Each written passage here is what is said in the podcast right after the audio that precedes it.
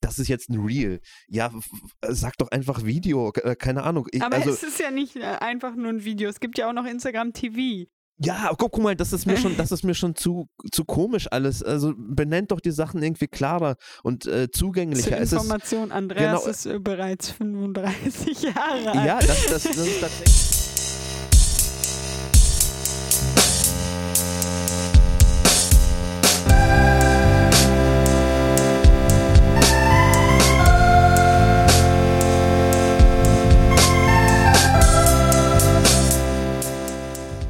Herzlich willkommen zu einer neuen Folge von Gerade gesehen.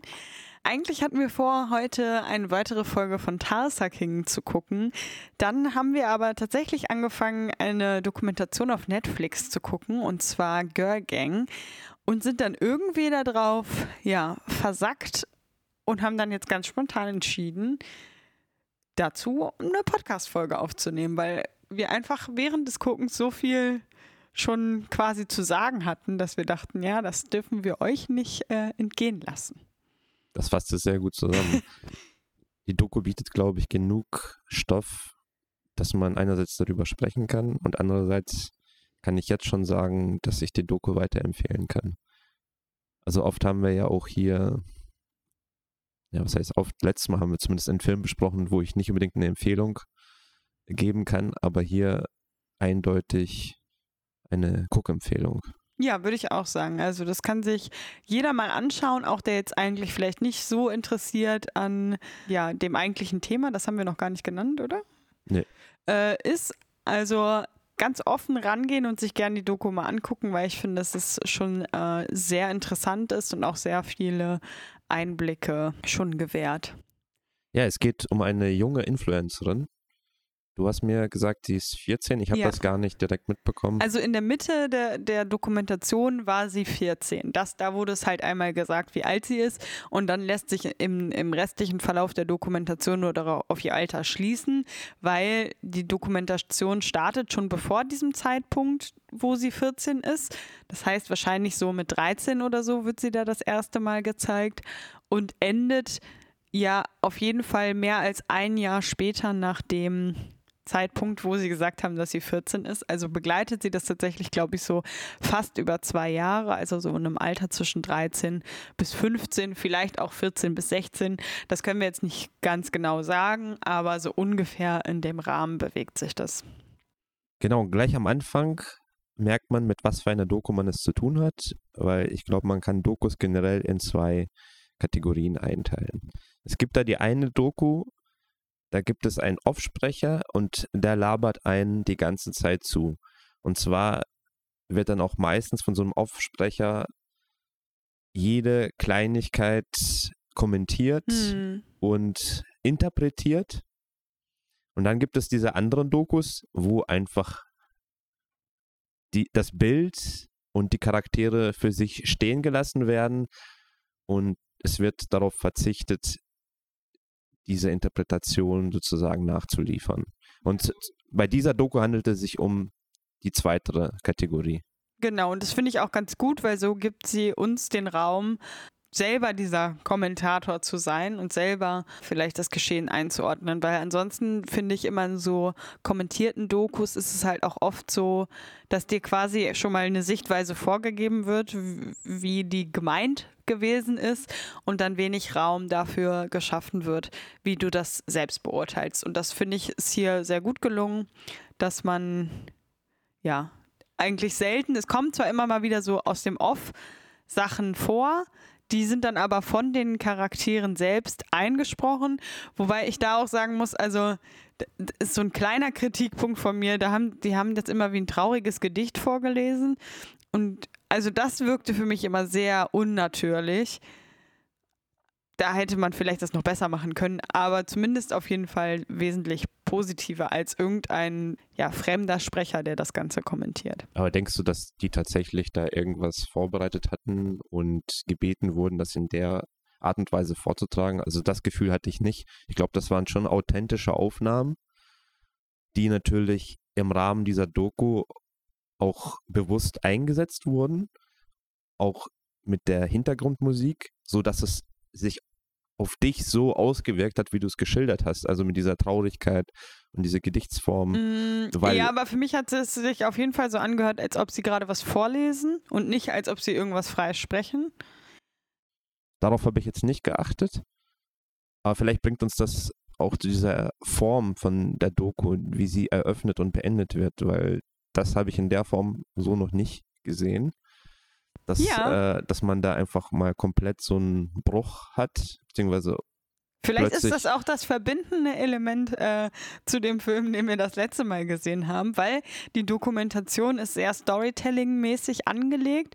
Also ganz am Anfang kommt eine wirklich recht epische Musik für eine Dokumentation, die so ein bisschen sogar leicht an Fantasy und Herr der Ringe erinnert. Ich nicht sagen leicht, also die äh, bewusst an Herr der Ringe erinnert. Und ich bin jetzt fast zu 99 Prozent sicher, dass die Sprecherin auch original die Sprech deutsche Synchronsprecherin von dem Herr der Ringe-Intro ist. Also das Echt? müsste man mal nachgucken.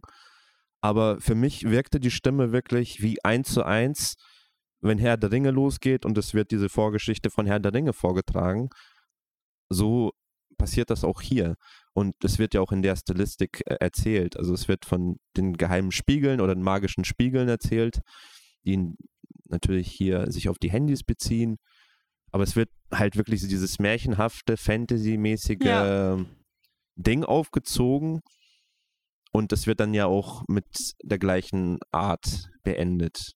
Und das fand ich schon irgendwie witzig. Hm. Einerseits. Originell. Halt originell halt auch. Und es hat auch irgendwie gepasst. Also es zeigt ja auch auf, dass wir plötzlich in einer komischen Welt uns befinden. Ja die ja eigentlich sehr entrückt ist von dem, was man als Realität normalerweise beschreiben würde oder vielleicht jemand beschreiben würde, der jetzt nicht Social Media kennt. Und dadurch wird, glaube ich, deutlich, was für eine abgedrehte Welt eigentlich mittlerweile parallel sozusagen zur realen Welt stattfindet. Ja, existiert, ja. Tatsächlich. Also ich finde auch dieses Stilmittel sehr gut gewählt. Zum einen wirkt es sehr, macht es, es sehr interessant, weil man sich am Anfang so denkt, okay, was kommt jetzt? Also wir waren ja beide sehr verwundert, als wir das so gesehen haben. Und ich finde es gut, dass sie das dann am Ende auch nochmal so aufgreifen und so quasi äh, diese Dokumentation, die ja sonst wirklich echt sich auf die, auf die Handlung, auf die Charaktere konzentriert, immer mal wieder verschiedene äh, Zeitpunkte in deren Leben zeigt, dass das nochmal so eingerahmt wird. Und das führt mich jetzt gerade schon zu einem nächsten Punkt, den ich Vielleicht, positiv. Bevor wir dahin springen, könnte ich nochmal zurück zu dem. Auf gar keinen Fall. Wir haben ja darüber gesprochen, dass bei dieser Doku keinen Offsprecher gibt und es wird nicht alles irgendwie eingeordnet. Ja. Da wollte ich noch ergänzen, dass es ja auch durchaus Dokus gibt, wo das auch nicht passiert, wo man aber irgendwie gefühlt schreien möchte, jetzt erklärt uns doch bitte auf, was genau passiert hier. Also sowas gibt es auch, dass mhm. einfach nicht genug Rahmen vorgegeben wird oder nicht genug Hintergrundinformationen gegeben wird. Und das wird dann so als wirklich sehr künstlerische Doku verkauft, wo man einfach als Zuschauer auch teilweise wirklich mit einem großen Fragezeichen sitzt und denkt, was genau sehe ich da? Äh, bitte helft mir doch nochmal. Also auch das kann eine Doku sein, aber das ist hier eindeutig nicht der Fall. Also man weiß zu jedem Zeitpunkt eigentlich klar, um was geht es gerade. Und man ist natürlich immer Beobachter, stiller Beobachter. Aber man kann immer die Handlung einordnen. Also man bleibt jetzt nicht mit so einem Fragezeichen zurück. Insofern finde ich das halt in dieser Doku sehr gelungen, dass es diese Kommentare nicht gibt. Beziehungsweise es gibt ganz kurz mal Kommentare, wo dann kurz einge eingeblendet wird, was sozusagen passiert ist, wenn mal ein Zeitsprung ist oder ganz zum Abschluss gibt es, glaube ich, auch nochmal so einen Textkommentar. Ja, und auch so ein paar Hard Facts werden da immer so noch, also was heißt, auf jeden Fall irgendwelche Statistiken oder so werden da immer mal wieder mit reingebracht, über die wir nachher auch nochmal, denke ich, über einzelne davon zumindest sprechen können. Nee, ich glaube, du sagst du schon richtig. Also sind einfach wirklich Fakten, die dann ja. genannt werden. Das ist jetzt nicht irgendwie eine Einordnung, dass man das kommentiert. Also das wollte ich nur noch mal klarstellen, dass es hier auch wirklich der Doku gut tut, dass es da keinen Hintergrundsprecher gibt. Es gibt nicht diesen penetranten Interpretationsstimme und die braucht es hier auch nicht, weil die Bilder und die Handlung spricht für sich. Ja. Dann gehe ich jetzt einfach mal zu dem Punkt, was ich vorhin sagen wollte, äh, wieder zurück. Und zwar als weiteren positiven Punkt dieser Doku würde ich auf jeden Fall benennen, dass diese Dokumentation die handelnden Charaktere über einen längeren Zeitraum begleitet. Das ist nicht für, für jede Dokumentation zwingend notwendig, aber für diese hier finde ich das sehr gut und das ist jetzt zum Beispiel was, was uns manchmal auch bei unserem anderen Guilty Pleasure Auswanderer-Dokus tatsächlich stört, dass man dann so irgendwie zwei Tage von denen äh, mitkriegt, wie sie ausgewandert sind, aber eigentlich gar nicht weiß, wie jetzt irgendwie was weitergeht. Und dass diese Doku sich wirklich die Zeit nimmt, über einen längeren Zeitraum zu begleiten, wie sie, glaube ich, mit 350.000 Followern anfängt und dann am Ende wirklich 1,6 Millionen Follower hatte und ähm, ja, was auf dem Weg dahin passiert ist, finde ich schon auf jeden Fall gut, dass sie das auch so gewählt haben. Ja, da gebe ich dir auch vollkommen recht. Also man merkt einfach, dass die Doku mit Sinn und Verstand gemacht wurde. Es ging da jetzt nicht darum, irgendwie schnell Minuten zu füllen und ja, einfach eine Doku zu machen, sondern das war schon ja, ein kleines Kunstwerk, würde ich schon sagen, ja. dass das äh, ein stimmiges Bild alles macht. Ja, finde ich auch. Und also bis hierhin auf jeden Fall eine Cook-Empfehlung. Und bevor wir jetzt, ich glaube, du wolltest auch gerade sagen, in den Inhalt einsteigen, würde ich euch empfehlen, wenn ihr sie gucken wollt, jetzt auszusteigen, euch die Dokumentation anzugucken und dann hier fortzusetzen, den Podcast. Das wollte ich nicht sagen, okay. aber das äh, kann ruhig auch äh, natürlich gesagt sein ich dachte, bevor wir jetzt zum Inhaltlichen kommen, und ich glaube, das ist hier auch interessant, weil wir sozusagen hier zwei Dinge voneinander auch getrennt wirklich besprechen müssen. Also wirklich einerseits diese handwerkliche Seite oder künstlerische Seite von der Doku selbst ist ja das eine und dann ist ja wirklich der Inhalt das komplett andere, weil beim Film ist das ja, gehört das ja alles irgendwie zusammen. Da ja. wird ja das alles als stimmiges Ganzes sozusagen verkauft. Aber bei einer Doku ist ja die Besonderheit, die Doku versucht ja etwas aufzu aufzufangen, aber sie ist ja trotzdem nicht komplett äh, für, für den Inhalt verantwortlich. Ja. Das heißt, wir, wir, diskutieren ja jetzt bisher hauptsächlich, wie die Machart der Doku selbst ist. Und im zweiten Schritt, wo wir, glaube ich, auch ganz viel Zeit aufwenden werden, ist sozusagen Inhalte zu diskutieren, die wir da gesehen haben. Und bevor wir die Inhalte diskutieren, wollte ich noch einen Punkt kurz erwähnen, und zwar die Musik, die zwischendurch auftaucht. Also die. Das ist wieder Andreas Thema. Ich, ich bin komplett raus, ich weiß nicht, was jetzt kommt. Ich bin ganz gespannt. Mir ist zwar die Herr der Ringe Musik am Anfang und am Ende aufgefallen, aber jetzt bin ich äh, gespannt. Äh Sonst ist dir gar nichts aufgefallen? Also nichts nachhaltig, wo, also vielleicht, wenn du jetzt gleich sagst, ah ja, auf jeden Fall, aber. Also es kam immer wieder diese Kirchenmusik, nenne ich es mal. Kirchenmusik. Ich kann das gerade nicht besser beschreiben. Es ist so eine Chor, mhm. so ein Frauenchor, glaube ich. So ein bisschen elfenmäßig halt, auch wenn man das sozusagen ja, mit, dem, mit dem Intro oder dem Outro verbindet, könnte man das auch so ein elfisches äh, Setting einordnen. Aber ich habe mir dann auch zwischendurch gedacht, okay, wenn das so Richtung Spiritualität, Religiosität geht, würde das auch ganz gut passen, weil wirklich hier auch Szenen gezeigt werden, wo ja auch die Leute fast so einen unglaublichen Glauben zeigen.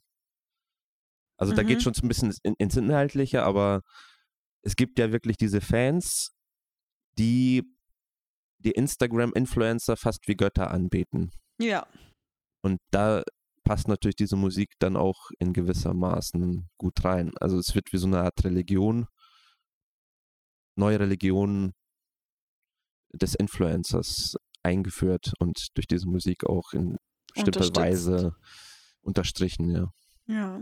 Ja, also das ist mir durchaus auch aufgefallen, diese Musik, jetzt wo du darüber sprichst, aber es war für mich jetzt nicht so nachhaltig, dass ich, dass ich das als äh, besonders wichtigen Punkt, aber auf jeden Fall stimmig, finde ich auch. Im Gesamtzusammenhang. Okay, wollen wir jetzt zum Inhaltlichen ein bisschen rüberwechseln? Äh, ja, wir können es mal versuchen. Ich glaube, es wird sehr, sehr viel und wahrscheinlich werden wir auch ab und zu mal so ein bisschen durcheinander kommen. Ich glaube, bevor wir jetzt äh, hin und her gehen mit den einzelnen Thematiken, können wir ja kurz vorstellen, was die einzelnen Charaktere sind, weil das ist recht übersichtlich ja, in das der Doku. Stimmt. Ich würde sagen, du fängst an. Also wir haben auf der einen Seite die Familie von der Influencerin, bestehend aus dem Vater, Andreas heißt er, Ach. und der Mutter, die heißt irgendwas. Sunny, glaube ich. Ja, Sunny. Also wahrscheinlich ist das ihr Spitzname, aber Und wir haben Leo, die Influencerin, die, das junge Mädchen. Das ist sozusagen die eine Seite der Doku und dann gibt es zwischendurch aber immer wieder auch Ausschnitte von einer anderen Seite. Das ist sozusagen die Fanseite. Da haben wir ein anderes Mädchen, ungefähr im gleichen Alter. aber ich glaube, wir wissen auch nicht, wie sie heißt, ne? Ich weiß das jetzt zumindest nicht. Nee, ich, ich auch nicht. Und das sind im Grunde die Hauptcharaktere. Mehr tauchen halt wirklich dann nur am Rande auf. Und der Hauptfokus liegt natürlich auf der Familie. Ja, genau. Also das wird an- immer das nur mal Mädchen wieder taucht- gespickt mit dem anderen Mädchen, um, glaube ich, so ein bisschen mal die Perspektive vielleicht zu verändern und Ja. uns auch da nochmal so einen besseren Einblick zu geben. Ja, dazu könnte man jetzt auch sagen, dass das auch größtenteils viel auch bei dem Zuhause auch stattfindet. Also vieles von dem, was wir sehen, glaube ich, wird auch in den vier Wänden der Familie gedreht. Natürlich gibt es auch einige Events, wo sie hinfahren, aber zum größten Teil ist das doch bei denen zu Hause. Also wir sehen denen bei der Arbeit zu, wie sie den Content generieren. Das ist sozusagen immer wieder Thema der Doku. Und das Ja. zeigt halt einfach unglaublich viel auf, wie diese Dynamik in der Familie funktioniert. Ja, also Wie wollen wir das vielleicht auch nochmal ganz kurz äh, umreißen? Also Leo ist ja quasi, ja, die, der Hauptcharakter, also sie äh, Hauptcharakter. der ja. Hauptcharakter. Sie hat diesen großen Instagram-Kanal und alles dreht sich irgendwie um sie. Ihr Vater fungiert als äh, ihr Manager, so wie ich das verstanden habe. Und auch so richtig offiziell als ihr Manager. Und die Mutter, ja, die macht irgendwas zwischen Organisation und Qualitätskontrolle, so wie, wie sie sich. Äh Also ich glaube, die sehen sich schon beide auch irgendwie als Manager, oder?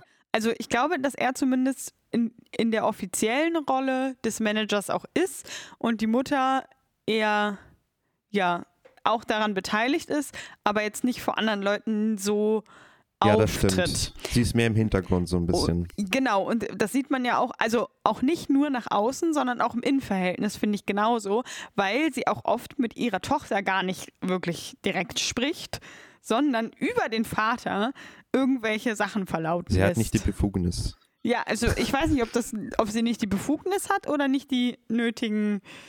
Äh, Fähigkeiten. nee, ich wollte jetzt Eier sagen, aber weil sie scheint auch doch durchaus ab und zu Angst vor ihrer Tochter zu haben oder Angst vor dieser Konfrontation mit ihrer Tochter. Weil ja auch die Atmosphäre in dieser Familie sehr angespannt ist. ja, die ganze Zeit über, durchgehend. Aber der Vater, dem ist das irgendwie so ein bisschen, ja. Der, Der kann ist- damit ganz, der ist Der ein bisschen gelassener, der kann umgehen, damit ja, gut umgehen. stimmt. Und die Mutter sagt, ach nee, auf die Konfrontation habe ich jetzt keine Lust. Also auch irgendwie. sage ich es jetzt dem, dem Vater und dann äh, wird er das klären. Ja, ich glaube, dass das in vielen Familien tatsächlich auch so passiert, dass da so ein bisschen das ausgelagert wird auf des, den anderen Elternteil. Aber ich glaube, ja, du hast vollkommen recht. Also der Vater ist da schon wirklich so mehr in dem Vordergrund, weil man merkt ja auch immer wieder bei diesen Anrufen, dass ihm das auch wichtig ist. Also er meldet sich am Telefon als Vater und Manager. Vater, Vater und Manager von Leo. Ja. Und diese Stellung ist ihm schon wichtig. Ja. Und die Mutter, merkt man, glaube ich, auch relativ am Anfang, leidet auch so ein bisschen darunter, im Hintergrund zu sein. Und gegen, gegen das Ende hat es ja auch den Eindruck, dass sie mehr auch ihren eigenen Kanal auch irgendwie pushen will. Also die sind beide auch in Social Media aktiv. Aber es ist natürlich einfacher, eine 14-Jährige zu promoten als eine 50-Jährige oder einen 50-Jährigen. Das, das ist ganz klar. Aber ich denke trotzdem, und das ist ja auch ein Phänomen, was, glaube ich, ähm, tatsächlich öfter vorkommt, dass die Mutter hier unter anderem versucht, ihre eigenen Träume durch ihre Tochter zu verwirklichen. Und das klappt, aber sie merkt, dass es sie gar nicht so glücklich macht, wie sie das gerne hätte, sondern sie eigentlich gerne selber im Rampenlicht stehen will. Also ich will dieser Familie jetzt nicht absprechen, dass Leo nicht am Anfang ganz alleine auf die Idee gekommen ist, diesen Instagram und YouTube, also dieses Social Media zu machen. Ich glaube, dass das für viele junge Mädchen ganz, ganz interessant ist. und dass das mittlerweile auch irgendwie mehr oder weniger auch dazugehört. Aber ab einem bestimmten Punkt haben die Eltern halt irgendwie gesehen, dass da quasi was zu holen ist und haben das Ganze ganz, ganz stark professionalisiert. Und da bin ich an einem Punkt, wo ich auch nicht mehr das unterstützen, also wo, wo ich sage, das, das finde ich ganz, ganz kritisch, wie damit ja. umgegangen wird.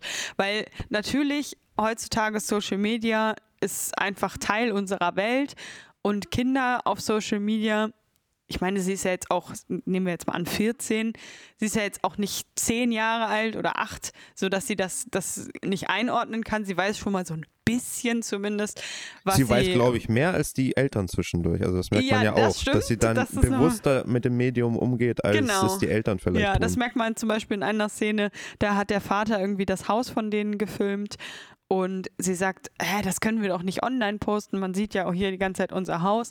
Also sie ist da auf jeden Fall, was so Privatsphäre und sowas angeht, auf jeden Fall sehr viel mehr, ja, alarmiert, dass das vielleicht ein Problem sein könnte.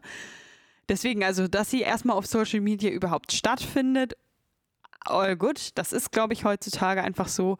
Und dass man als Elternteil dann dem auch nicht unbedingt ähm, im, im Weg stehen muss, sehe ich auch nicht so.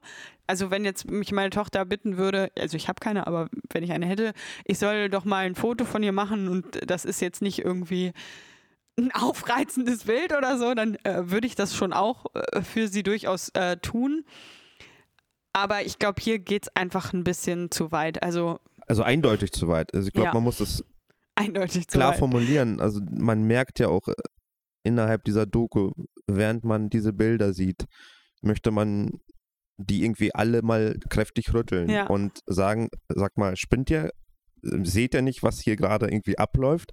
Also das schafft diese Doku wirklich sehr gut, dass man innerlich da sitzt und denkt, in welcher Parallelwelt leben die Leute da, dass sie das einfach nicht selber wahrnehmen, was für eine verkehrte Situation da gerade stattfindet also ich habe ja auch deswegen dich auch nochmal während der Doku nochmal gefragt, äh, sag mal, arbeiten die Eltern eigentlich selber noch oder machen die das Vollzeit?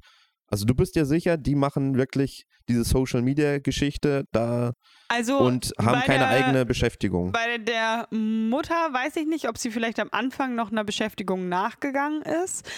Aber der Vater, glaube ich, hat von Anfang an nur das, also was heißt von Anfang an, er wird sicherlich irgendwann mal gearbeitet haben, aber jetzt von Anfang der Dokumentation arbeitet er quasi als der Manager von diesem Kind. Also das Kind verdient das Geld für die Familie. Und äh, ja, der Vater unterstützt sie quasi dabei und die Mutter ja dann auf jeden Fall auch. Und ich glaube, beide Elternteile haben auch nochmal einen eigenen Instagram-Account mit mehreren Tausenden von Followern. Also auch die werden sicherlich schon ein bisschen ja, ein geringes Einkommen dadurch generieren, aber letztendlich ist das ja auch auf ihrer Tochter aufgebaut, weil ich glaube, die meisten Follower, die dann, also die Reichweite von ihrer Tochter wird Sicherlich. natürlich mitgenutzt, ne? Das wissen wir jetzt zwar nicht, das ist jetzt einfach wahrscheinlich unsere Überlegung, ne, wie es dazu gekommen ist, aber ja. wahrscheinlich wird es so gewesen sein. Ja, also das, es gibt ja immer dann so, so einen Überlauf natürlich, wenn, wenn sich bekannte oder eine bekannte Person jemanden pusht, durch was auch immer, hier in dem Fall familiäre Verbindung, dann wird das natürlich auch sich in den Followern auswirken. Ja, und äh, dazu kommt ja auch noch, dass äh, ihre Follower wahrscheinlich zum größten Teil auch Mädchen in der ähnlichen Altersgruppe sind und die haben ja auch Mütter und Väter. Ja, und klar. die haben vielleicht auch Instagram ja und Netz, dann, ja. dann äh, verbindet das irgendwie die auch so und dann sagt die Tochter, ich folge der und dann folgen sie dann vielleicht den Eltern. Aber ja, von mir aus sollen die Eltern auch Instagram machen. Das äh, finde ich jetzt auch nicht. Ja, klar, das, das ist alles kein Problem, aber das, was du auch gesagt hast, das würde ich auch genau genauso unterschreiben, beziehungsweise auch nochmal herausstellen, dass spätestens ab dem Zeitpunkt, wo du deinen Job kündigst, weil deine Tochter, die halt noch nicht volljährig ist, das Geld in der Familie verdient und du sagst dir, ja, es macht jetzt keinen Sinn, dass ich meinen Job weitermache und setze sozusagen alle Karten auf meine Tochter, dann läuft da was schief und zwar gewaltig. Ja, das weil das kannst du nicht machen als Elternteil. Das Ja. geht einfach nicht.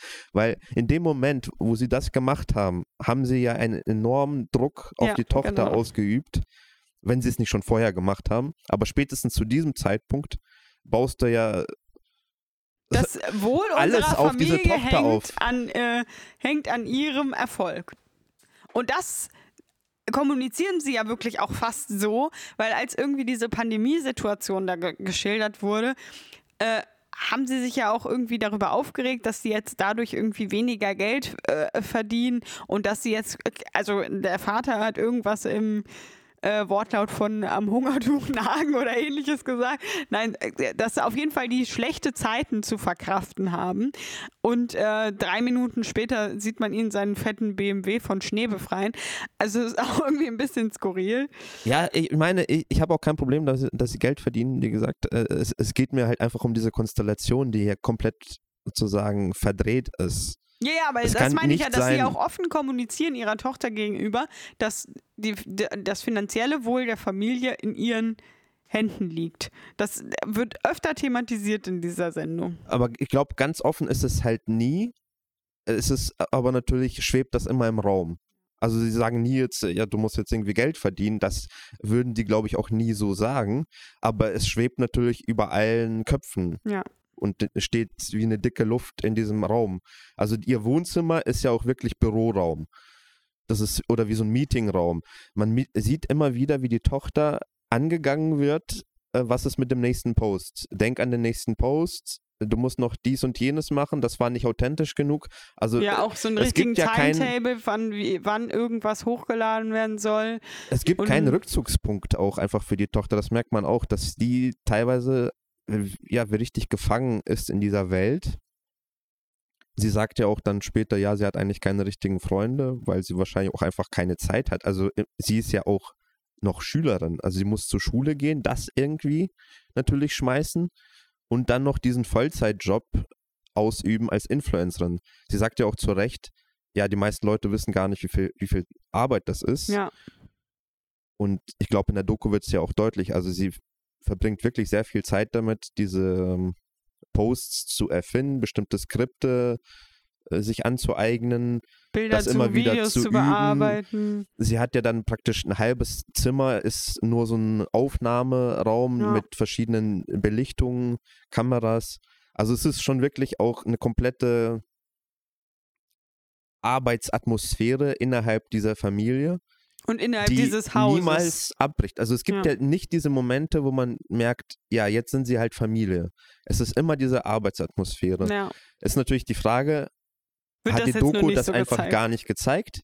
Oder ist es wirklich so, dass das die vorherrschende Stimmung ist? Und ich kann schon glauben, dass das auch tatsächlich so ist, weil es einfach ja auch die ganze Familie ja betrifft. Es ist so ein Familienunternehmen aufgebaut auf Kinderarbeit. Und das finde ich halt auch erstaunlich. Also es ist ja offensichtlich wirklich Kinderarbeit, die hier stattfindet. Also sie ist ja nicht nur Influencerin, sie ist ja auch eine Werbearbeiterin, könnte man auch sagen. Sie macht da ja wirklich sehr viele Werbung für verschiedenste Produkte und verdient somit die Brötchen für die Familie. Das und ist das scheint die hier in Frage, wie das Deutschland. überhaupt äh, rechtlich alles so aussieht, ne? Weil wir hatten ja auch diese, ähm, dieses 13 Fragen und zu dem, zu einem ähnlichen Thema mal geguckt. Und ich, ich glaube, dass das gar nicht so, äh, also dass äh, schon da erst einige Regeln gibt zu erfüllen. Ich glaube, damit, dass sie jetzt 14 ist, ist da so ein bisschen was ausgehebelt. Also ab 14 spricht man ja den Menschen auch schon ein bisschen mehr Recht, Rechte, ja, keine Ahnung, zu, sowas auch Rechte zu, und Pflichten. Rechte und vielleicht. Pflichten Ja. zu. Und ähm, ich glaube, wenn sie jetzt jünger als 14 gewesen wäre, wäre das auch, glaube ich, noch problematischer, obwohl es ja auch Werbung gibt. In Sie hat ja auch, auftaucht. bevor sie 14 war, war sie ja schon Ja. Influencerin. Wie viel sie da jetzt gemacht hat, wissen wir nicht. Aber ich glaube, das findet hier statt und kann hier stattfinden, weil es einfach noch ein Graubereich ist. Also da hat die Entwicklung wahrscheinlich das Rechtssystem um ja, Meilen überholt. Und die Auswirkungen sieht man einfach hier, dass Ja. etwas stattfindet, was ja offensichtlich eigentlich so nicht sein kann. Also es ist ja auch zum Schutz der Kinder, dass, äh, dass sowas verboten ist. Und man merkt ja auch in dieser Doku, dass dieser Schutz hier einfach fehlt. es kann ja nicht sein, dass so ein junges Mädchen da nach der Schule sitzt und eine Timeline nach einer Timeline zu erfüllen hat.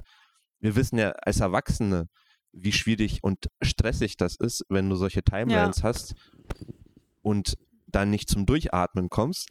Und da ist einfach ein Kind, was sozusagen gar keine Kindheit erleben kann oder zumindest keine Jugendzeit erleben kann, weil sie in dieser Arbeit erstickt. Also so wie du auch gesagt hast, die wird sicherlich selber von sich selber auch das gestartet haben und auch ein Interesse haben an den Dingen. Aber sie würde das ja selbst niemals in der Form pushen, ja. wenn ihre Eltern nicht wären. Und das ist ja genau. Sie würde das nicht genau Punkt. auf diese Art und Weise verfolgen. Sie würde das nicht so sehr monetarisieren, wahrscheinlich, wie es jetzt einfach passiert, sondern es würde sich. Äh, wahrscheinlich hätte sie auch Lust auf eine ein oder andere Kooperation, aber man sieht ja auch, man sieht es ja tatsächlich in diesem Film auch, dass sie oft einfach auch keine Lust dazu hat und dass das einfach zu viel für sie ist, weil also sie hat einen Vollzeitjob und eine Vollzeitschule. Das ist ja einfach, das, das kann man ja eigentlich äh, fast gar nicht stemmen. Und das können ihre Eltern, glaube ich, auch überhaupt gar nicht nachvollziehen. Für, äh, in, in, einer Szene sagt er, jetzt fährst du in die Schule, dich mal ein bisschen entspannen. Und sie sagt, sag mal, ich schreibe jetzt eine Klausur. Das war zwar ein bisschen als Scherz gemeint, aber ich glaube, dass da auch ein Stück weit wirklich das so also, also, dass er das auch ein bisschen so sieht. So von wegen, ja, in der Schule ist ja eigentlich nicht so und hier, das ist ja auch nicht so. Also, ich glaube, er unterschätzt auch, wie anstrengend das alles für sein Kind eigentlich ist. Vollkommen. Also, ich habe mir zwischendurch auch immer mich gefragt, was ist mit den Eltern los, dass sie so verblendet sind auf diese Situation? Also, dass sie das für selbstverständlich halten, dass das in dieser Form stattfindet und sie nicht mal darüber nachsinnieren, ja, vielleicht ist das jetzt zu viel, vielleicht sollte sie erstmal die Schule machen. Sie kann ja weiterhin Influencer sein, aber auch mal so eine Timeline reißen. Sie muss jetzt nicht Story nach Story nach abliefern, sondern sie kann auch mal sagen, ja, ich habe keinen Bock, heute gibt es keine Story. Ja. Das wäre ja vollkommen okay. Also, und dann wäre sie vielleicht auch authentischer, so wie ihre Eltern das die ganze Zeit fordern. Ja, es kann durchaus sein, dass sie nicht so erfolgreich wäre, aber das ist ja auch egal. Es gibt ja auch andere Dinge, die sie da, ja, die sie als äh, Jugendliche erleben sollte. Und äh, da sollte dann nicht so professionalisiert sein. Und ja, es hat mich einfach super erstaunt, dass die Eltern ja auch scheinbar sich gesagt haben, nee, das ist toll, was wir hier machen. Wir sind so, so klasse Supporter und ja. wir laden sozusagen, äh, wir sagen auch, ja, dreht diese Doku über uns. Das ist für mich auch immer so ein Gedanke. Was, was ist, hat eigentlich die Leute bewegt, dass man sagt. Ja, sie können ja auf jeden Fall nicht ihr, ihr Verhalten als äh, verwerflich betrachten, weil sonst würden sie sich ja wahrscheinlich nicht unbedingt freiwillig für so eine Dokumentation melden, oder? Also wenn ich jetzt denke, ich bin schlecht, in Anführungszeichen, ein schlechtes Elternteil, dann sage ich nicht, kommt mal in meine Familie und guckt euch mal an, wie, wie schlecht ich das hier mache. Das macht ja keiner. Ja, ich glaube, im Inneren hält sich ja keiner für wirklich schlecht, aber sie scheinen auch, wie du sagst, nicht so ein wirkliches Problem mit ihren Handlungen zu haben. Ja.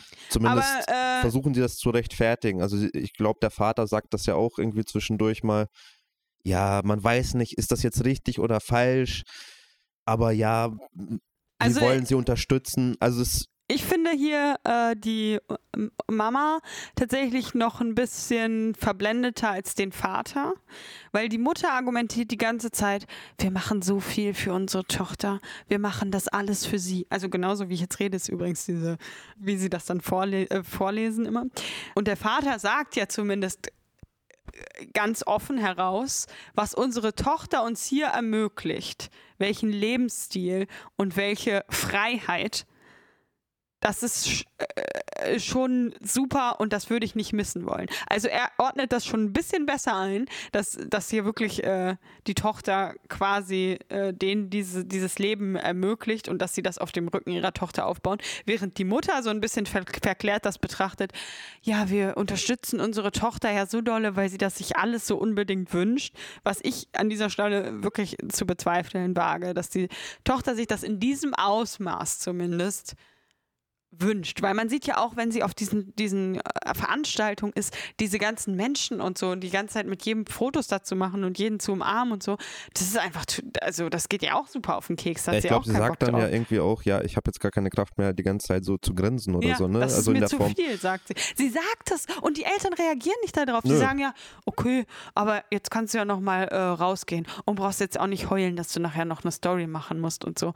Also dieses Kind kommuniziert ganz offen, mir ist es zu viel, ich will das nicht. Und die Eltern gehen da einfach so über die Bedürfnisse dieses Kindes hinweg. Das ist also für mich schon hart auf jeden Fall anzugucken. Ja, aber an irgendeiner Stelle sagt, glaube ich, die Mutter auch, wir tun das für ihre Zukunft. Ja. Also so im Sinne von, ja, nach der Schule, wenn sie dann die große Influencerin ist, also die noch größere, als sie jetzt schon ist, hat sie sozusagen die besten Bedingungen und wir als Eltern haben das für sie geschafft. Ja. Das ist, glaube ich, so ihre Sicht der Dinge. Und dieses andere, das sehen sie überhaupt nicht.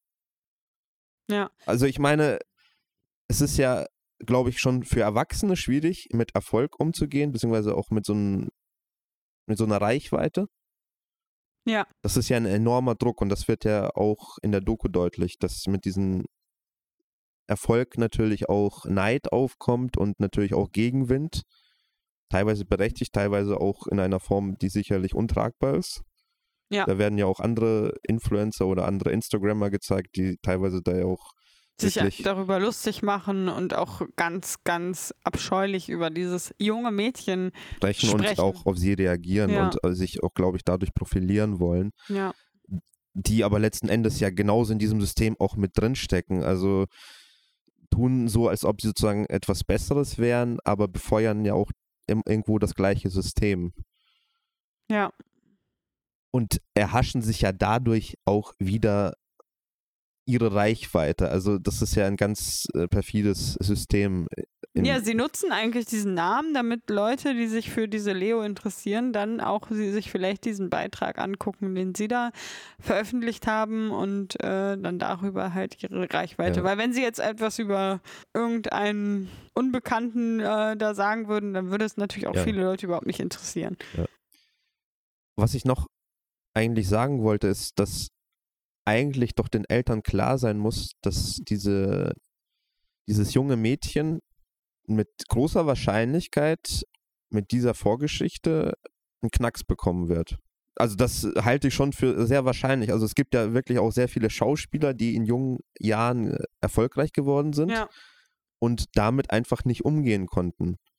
Das ist ja auch, was der Vater beschreibt, ganz offen. In, in dem Punkt äh, befeuert das, glaube ich, auch deine Interpretation, dass der Vater ein bisschen bewusster Ja. mit diesen Sachen umgeht, was aber natürlich fast wiederum verwerflicher ist, macht, Weil er dass er da das offenes bewusst in Kauf nimmt. Auges das genau alles in Kauf nimmt. Er sagt ja, ja, das muss ja für sie eigentlich wie eine Droge sein. Diese Likes und diese Aufmerksamkeit, das muss ja ein richtiges Hochgefühl sein. Und das ist ja natürlich so, dass sie da riesige Hochs und Tiefs erfährt. Ja.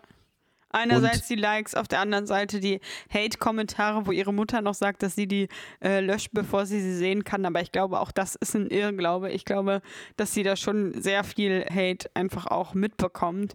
Und äh, sie wird ja, also, also tatsächlich ja auch Morddrohungen und sowas. Also, äh, das ist natürlich schon ganz, ganz, ganz schlimm für, für jeden Menschen, nicht nur für ein 14-jähriges Mädchen, Ja. aber Insbesondere, für so einen Insbesondere für äh, so ein jungen Menschen, der Mädchen. einfach, äh, ja, einfach persönlichkeitsmäßig nicht entwickelt ist, von, von, von den mentalen Gegebenheiten auch nicht völlig entwickelt ist, ist das einfach, ja, komplett fragwürdig, ein Kind in so eine Situation zu bringen. Also nicht fragwürdig, sondern aufs Höchste verwerflich. ja, also. Aber das ist halt trotzdem erstaunlich, dass die Eltern da das nicht wirklich kritisch. Achso, und was, was auch noch äh, dafür ein Grund ist, warum der Vater das, glaube ich, realistischer einordnet, aber trotzdem halt noch eher dann halt auch diese negativen Faktoren für seine Tochter in Kauf nimmt, ist, dass er ja auch an einer Stelle ganz klar sagt, da wird er, glaube ich, gefragt nach den Einschränkungen, die Leo äh, aufgrund ihrer Karriere als Influencerin hat. Und er sagt, naja, eigentlich hat sie keine Freunde. Das ist ihm bewusst, dass sie dafür keine Zeit hat und auch mit dieser besonderen Situation auch vielleicht gar nicht es so leicht hat, Freunde zu finden, weil viele Leute, die sie vielleicht kennenlernen, sind einfach auch ihre Fans. Und jemand, ich sage jetzt nicht, dass es überhaupt nicht geht, aber ich glaube, es ist schon schwierig, dass jemand gleichzeitig dein Fan und dein Freund ist. Das sind ja vollkommen ungleiche Positionen. Da kann man ja nie eine Freundschaft auf Augenhöhe führen. Und er sagt, aber das ist ja eigentlich, also die positiven Faktoren überwiegen. Aber ich glaube, für ein junges Mädchen oder auch für, für Kinder sind einfach Freunde oder Bezugspersonen außerhalb dieser Kernfamilie sehr, sehr, sehr wichtig für die Sozialisierung. Und ja, sie hat nur diese Kernfamilie und diese Bubble, wo es einerseits diese Fans gibt, die total ausrasten, wenn sie sie sehen und sie wie junge Götter äh, anhimmeln. Und dann diesen Hate. Also, äh, das führt doch ganz, ganz sicher zu irgendeiner Beeinträchtigung in ihrem Selbstwert und in ihrem. Und das müsste der Vater doch auch checken, dass sie da auch irgendwie Bezugspersonen braucht, die nicht die Mutter sind und nicht der Vater, wobei die schon nicht als Bezugspersonen so richtig zu sehen sind, weil sie ja auf diese Hilferufe, die die Tochter manchmal aufsendet, nicht reagiert und es eigentlich auch alles immer nur sich, zumindest was wir sehen, um diesen Influencer-Job dreht. Ja, es ist ja dann am Ende fast tragisch, wie das Ganze dann sozusagen im Finale sich zeigt, als die dann im Garten stehen und sich den neuen Pool verbauen lassen. Also man sieht zwischendurch diese Bagger arbeiten, glaube ich, und irgendwann steht da der neue Pool und die Mutter sagt ja dann auch irgendwie, ja, das war alles extrem viel Arbeit, aber wenn ich dann am Pool sitze und das Wetter ist schön, sage ich mir, ja, entspann dich doch mal wir haben es jetzt im Grunde geschafft. Mhm. Da, oder dafür hat es sich gelohnt. Also jetzt natürlich im Wortlaut nicht, so hat sie es nicht genau gesagt, aber. So kommt es dann doch irgendwie rüber. Es kommt dann wirklich schon sehr pervertiert rüber. Ja, guckt mal, wir haben jetzt hier einen Pool hingebaut. Das ist sozusagen, wofür wir die Gesundheit unserer Tochter, also in diesem Sinne die mentale Gesundheit unserer Tochter aufs Spiel setzen. Ja und irgendwo ja auch ihre eigene. Das ist ja auch das Ding. Also wir haben ja bisher darüber gesprochen, dass das für die Tochter natürlich höchst problematisch ist. Aber es ist natürlich für diese ganze Familie höchst problematisch, weil ja, also diese Familie definiert sich ja nur noch über diese Arbeit an diesem Social Media Content. Ja. Es gibt nichts anderes mehr. Ja, ich Und glaube, es gibt auch fast keine Beziehung. Also natürlich würden sie das jetzt auch nicht so explizit zeigen, aber zwischen den Eltern auch nicht so, da ist auch viel Arbeit und es wirkt viel professionell ja. und wenig wie Paarbeziehung.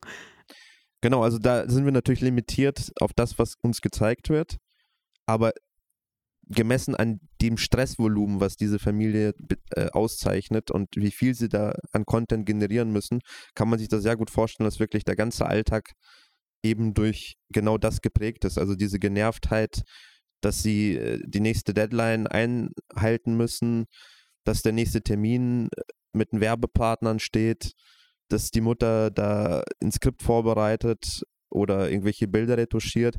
Also es ist das ja wirklich. fand ich auch so skurril. Die also, sitzen da alle und tüfteln alle an diesem Content rum und die Tochter steht natürlich im Mittelpunkt des Ganzen und muss äh, diese Maschinerie am Laufen halten. Ja, und sie haben ja auch durchweg, das haben wir vorhin schon gesagt, alle irgendwie schlechte Laune. Also es ist die ganze Zeit miese Stimmung in dieser Familie. Also denke ich mal, dass man da keinen rausnehmen kann. Das, also es ist ja eigentlich irgendwie keiner so richtig glücklich. Ich glaube, äh, Zeitweisen ist der Vater glücklich. Ich glaube, ja. der genießt es am, noch am ehesten, wenn er dann sich von sich selber auch noch so ein Foto machen ja. lässt, auch mal so ein bisschen Fame genießt, ja. wenn, wenn dann die jungen Mädels zu ihm kommen und mit ihm ein Foto machen. Da merkt man, der hat, glaube ich, wirklich so eine echte Freude, wenn er dann lächelt. Das ist nicht dieses aufgesetzte Lächeln von der Tochter. Ja. Der genießt das irgendwie. Aber, Aber der Rest ist gefühlt immer ja. gestresst. Und ich hatte ja einen Schockmoment, der sich zum Glück nicht be bewahrheitet hat. Aber irgendwann saß dann mal ein anderes Mädchen da am Tisch und ich so, die hat jetzt bitte keine Schwester. Weil, also das hätte dem Ganzen noch die Krone, aber es war zum Glück nicht so. Aber da dachte ich für einen kurzen Moment so, oh nein, das arme Mädchen. das wäre wirklich krass gewesen. Weil sie ist dann einfach in der Hälfte der Doku erstmal nicht mal vorgekommen, was eigentlich vielleicht dann sogar gut für sie wäre, weil ne, sie dann nicht auch noch damit reingezogen wäre. Aber dann einfach, wie kacke wäre das, wenn du da neben dieser schillernden Influencer-Persönlichkeit, um die sich alles in dieser Familie dreht, noch das andere Kind bist, Ja. was irgendwie ja kein Geld mit nach Hause bringt und deswegen irgendwie, also ne, ich sehe das natürlich nicht so, aber äh, so würde es dann wahrscheinlich äh, irgendwie wirken. Aber es war zum Glück nicht so, also keine, keine Geschwister, von denen wir zumindest wissen. Ich dachte, du wolltest so was anderes raus, weil wir treffen ja auch auf andere Charaktere, nenne ich sie mal, die mit der Influencerin zu tun haben. Zum einen ist es, glaube ich, so ein Manager-Anwärter oder ein Ex-Manager, man weiß es nicht so genau. Und dieser Typ ist ja wirklich so widerlich, äh, während sie da im Auto fahren, reißt er so anzügliche Witze oder auf jeden Fall Ja. die andeuten lassen, dass er da die, dieses Mädchen Ja, sexualisiert. wir könnten ja auch Erotikbilder oder sowas, sagt er, würde ich jetzt nicht gut finden, aber wir könnten ja auch Erotikbilder oder sowas, meint er. Wo ich sage, ey, dass die Mutter da hinten in diesem. Die sitzen da ganz ruhig und und hören sich das an. Aber hier muss ich am Ende eine Entscheidung der Eltern vielleicht doch als gut heißen. Sie haben sich entschieden, all dieses Management dieses Kindes zumindest selber zu machen und nicht in die Hände von so einem Widerling zu legen. Weil ich glaube, egal wie, diese Eltern sind immer noch Eltern und die wollen, auch wenn sie vielleicht verklärt sind, sicherlich das Beste für ihr Kind. Und ich glaube, dass sie auf jeden Fall auch die besseren Entscheidungen oft treffen würden für sie, als jetzt so ein komischer Typ, der gar nichts mit ihr zu tun hat und der einfach nur Geld damit verdienen will und dann auch schon so widerliche Witze macht. Also da muss ich sagen, da haben sie eine gute Entscheidung getroffen, dass sie nicht mit dieser komischen Firma da zusammengearbeitet haben. Ja. Aber ja, das macht es halt nicht wieder gut, was sie sonst alles so gemacht haben. Aber das ist auf jeden Fall positiv hervorzuheben. Und da sieht man, glaube ich, auch, dass diese Eltern ja natürlich schon im Sinne des Kindes versuchen, irgendwie zu handeln, weil sie sich schon bewusst dann damit auseinandergesetzt haben und gesagt haben, nee, also das wollen wir jetzt für unser Kind nicht, dass hier so ein komischer Kauz, also die Beweggründe kriegen wir, glaube ich, gar nicht so richtig mit, Nee, das oder? wissen wir nicht. Ob das wirklich jetzt daran gelegen hat, ich glaube, der Vater kritisiert ein bisschen sein Verhalten, dass der Manager da zu negativ ist und ja, immer nur ist ja auch äh, beleuchtet, was, was sozusagen auch mal gut läuft. Aber ja, also die Entscheidung ist auf jeden Fall richtig, dass sie nicht zu diesem Manager gehen. Da sind wir uns vollkommen einig.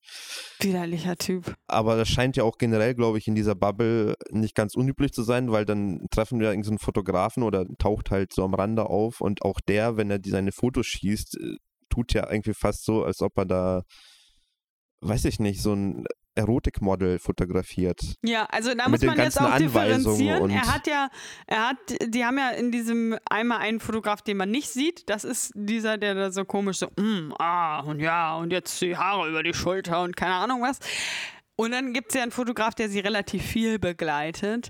Und auch der, den finde ich eigentlich schon.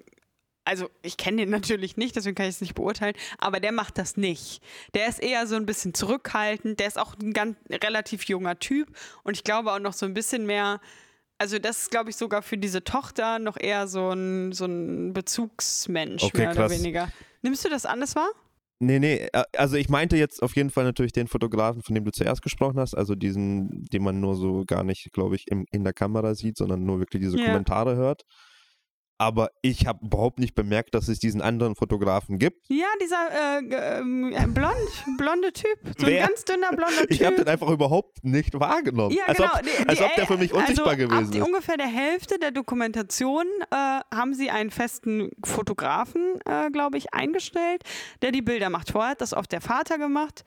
Aber jetzt haben sie halt diesen Fotografen und ich glaube, der ist auch gar nicht so ein verkehrter Typ, weil das ist ein ganz laid back, der ist ganz ruhig und der ist, glaube ich, sogar eher noch so ein bisschen auch mal auf der Seite von ihr. Stimme. Genau, und sagt so, jetzt gib dir doch mal zwei Minuten oder sowas. Du weißt, was ich meine?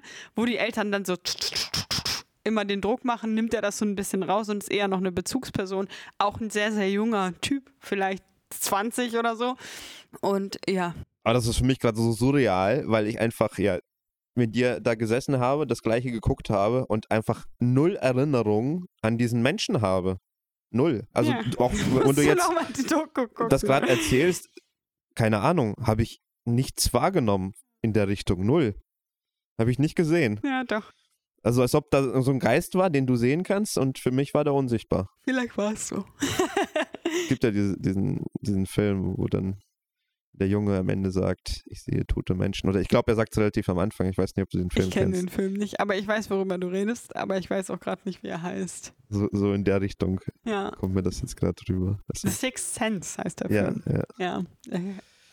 Ich habe den sechsten Sinn. Vielleicht könnten wir jetzt mal die Perspektive wechseln. Ja, jetzt darf ich mich aufregen. Weil Du willst dich jetzt aufregen. Ja, genau. Noch Okay. schlimmer als die Eltern von dieser Influencerin finde ich eigentlich die Eltern von dem Mädchen, was uns jetzt gezeigt werden. Die Eltern lernen wir nicht kennen, aber mh, man könnte Du meinst jetzt die, die Fan, das Ja, Fangirl, das Fangirl. beziehungsweise die die sie, hat, sie hatte sogar einen eigenen Fanclub. Ja, sie hat eine Irgendwas? Fanpage auf Instagram, wo sie für diese Leo irgendwelche Fotocollagen erstellt und auch irgendwie irgendwelche Lives macht. Also sie hat auch eine äh, zweifelhafte Bekanntheit wahrscheinlich, diese Fanseite. Und die betreibt sie mit voller Inbrunst. Und dieses Kind sagt, dass es teilweise 17 oder 18 Stunden am Tag mit Social Media und mit dieser Fanpage verbracht hat. Dieses Kind hat eine absolute Obsession auf diese Leo. Und das Ganze wird, zumindest so wie ich das jetzt betrachte, von dieser Mutter auch noch in irgendeiner Art und Weise zumindest unterstützt. Dieses Verhalten. Und also hier muss man als Mutter doch eingreifen oder als Eltern eingreifen, wenn dein Kind nachts nicht schläft, um eine Fanseite für irgendjemanden zu machen, dann ist das doch ein Alarmsignal. Das ist doch nicht, also das. Ich kann dieses ganze Fan, Fansein sowieso nicht so gut Das, nachvollziehen. lass uns dann erstmal über dieses Thema Fan-Extremismus sprechen. ja, Ich also habe da kein ich besseres Wort dafür, aber das ist irgendwie so ein Phänomen von jungen Mädels. Oder irre ich mich da jetzt komplett? Ja, scheint mir auch so zu sein, aber ich muss leider oder zum Glück, ich, ich denke eher zum Glück, aber früher habe ich mir auch manchmal leider äh, gesagt, kann ich das nicht nachvollziehen. Ich hatte nie etwas, ich bin schon, ich, mir gefallen schon Sachen, aber ich war nie so obsessiv mit irgendwas. Ich war nie, dass ich irgendeinem Star so toll fand, dass ich irgendwie für den irgendwo gezeltet hätte und dann äh, mich schon acht Stunden vorher in die vorderste Reihe gestellt hätte, da geheult hätte, wenn der auch nur in meine Richtung geguckt hätte. Also das hatte ich nie. Und einerseits bin ich darüber natürlich sehr, sehr glücklich, weil ich glaube, dass diese sehen immer alle nicht so fröhlich aus eigentlich, diese Menschen. Äh, aber auf der anderen Seite, vielleicht fehlt einem da auch so äh, irgendwas, sich als Teil von so einer Fangruppe vielleicht auch zu identifizieren. Ja, irgendwas lagert man ja in so einem Moment komplett aus sich raus Ja. und projiziert da unglaubliche Inhalte in eine andere Person.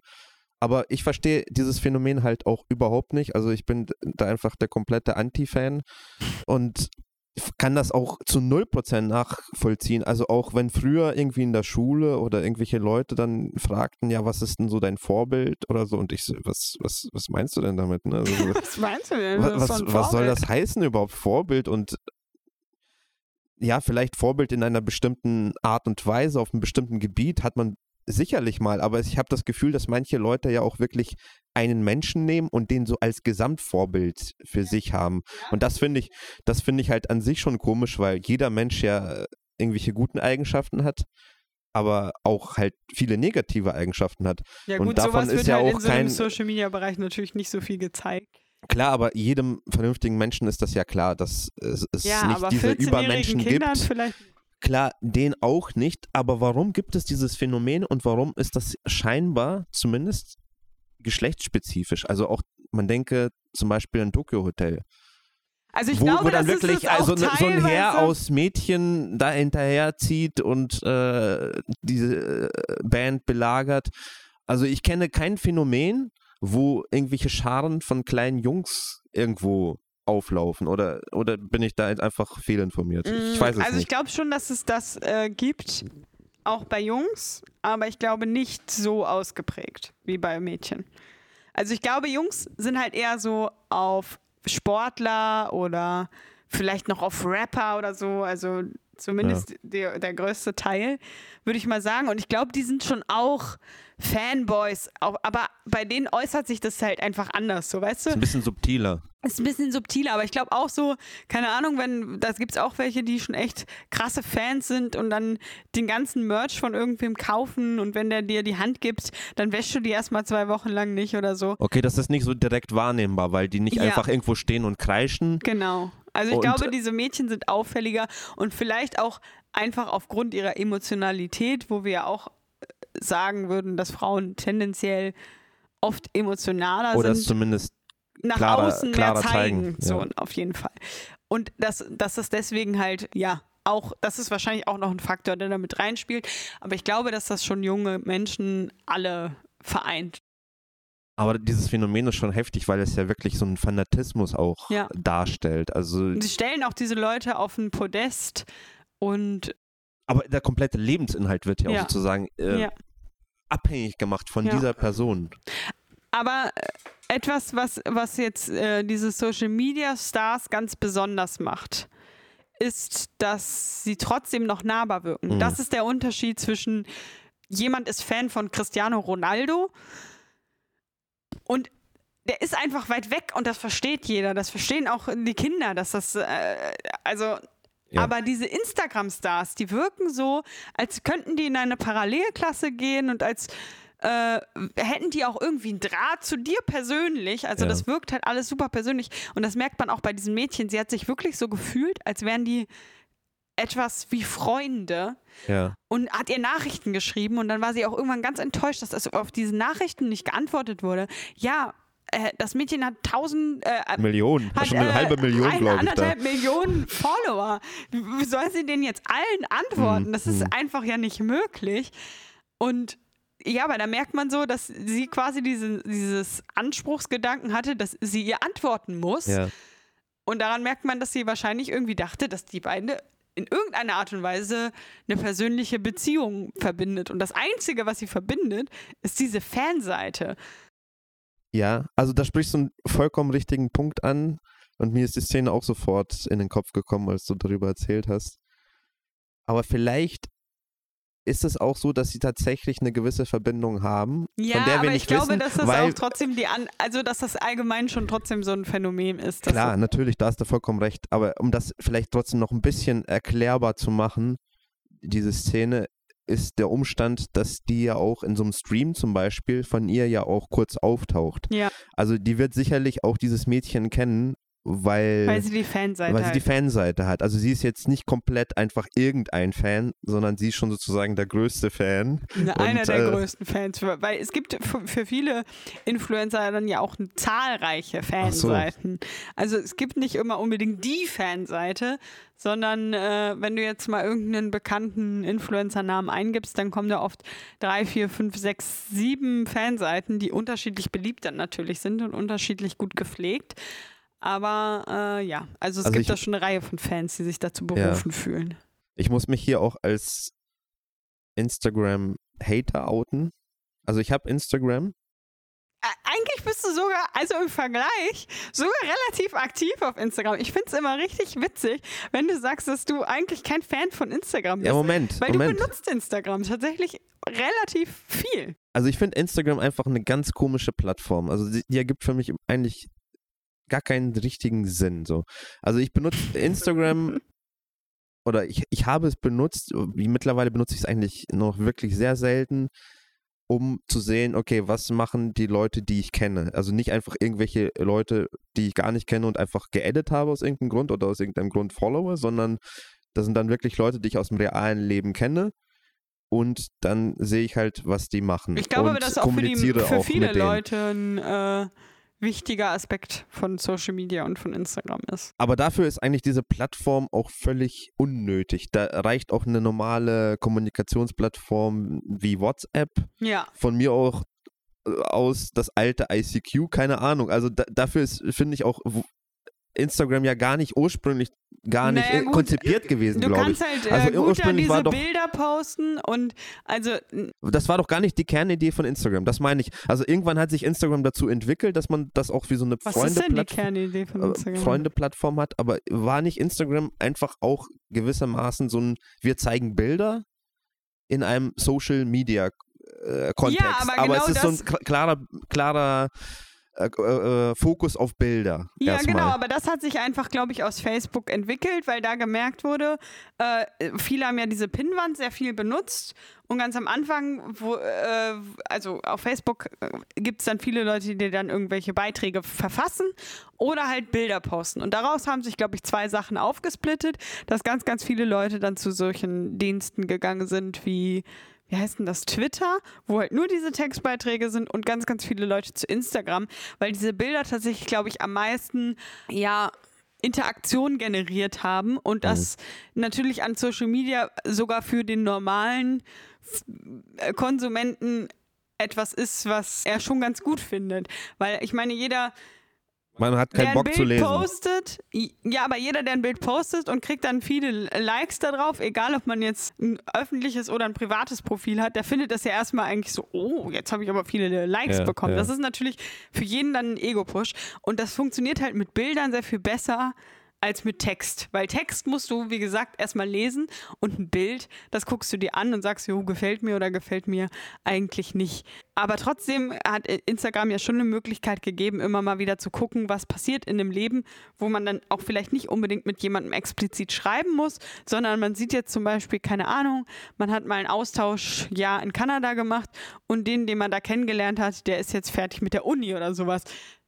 Ich meine, muss man das Aber jetzt das hat ja auch unbedingt wissen? Nicht unbedingt, aber ich will es vielleicht wissen. So, Aber das weißt du? funktioniert ja auch mit Facebook. Also diese, Das diese Idee, funktioniert auch mit dass man sich Facebook. mit Leuten weltweit verbindet, ist ja eigentlich auch sozusagen durch Facebook vollkommen gegeben. Instagram, Ja, aber deswegen auf war Facebook Instagram sind für so mich viele alte. Leute unterwegs, deswegen. Ja, aber guck mal, das ist ja einfach nur so ein Phänomen, weil die Leute dann irgendwann sagen, ja, das ist uncool, die Plattform, wir wechseln die Plattform so. Ja. Äh, aber es ist eigentlich nicht wirklich gebunden an irgendeine Not- Notwendigkeit. Also nee, eine Notwendigkeit nicht.